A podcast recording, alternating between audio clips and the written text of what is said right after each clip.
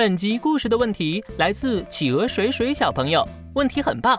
小泼猴要请你收听一段小相声。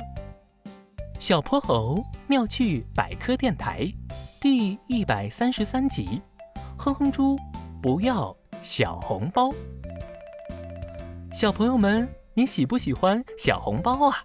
收到小红包可开心了，对不对？可是啊，今天收到小红包的哼哼猪却一点儿都不高兴，这是为什么呢？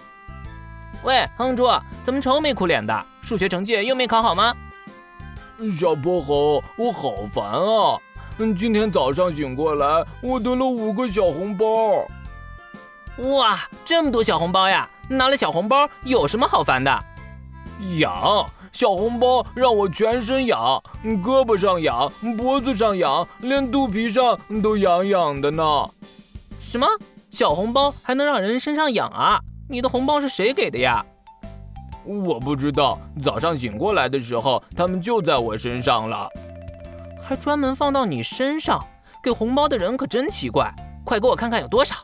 喏，你看，胳膊上两个，脖子上两个，肚皮上还有一个呢。啊，哼哼猪，你说的小红包是身上的红点点啊？嗯，对呀，所以我才不开心呢。你以为呢？没什么，没什么，让我好好看看。哟，哼哼猪，你这肯定是昨晚被蚊子叮了。蚊子叮你的时候，它的唾液就会进入叮咬的地方。蚊子的唾液里有能引发过敏反应的东西，过敏反应又会引发炎症反应。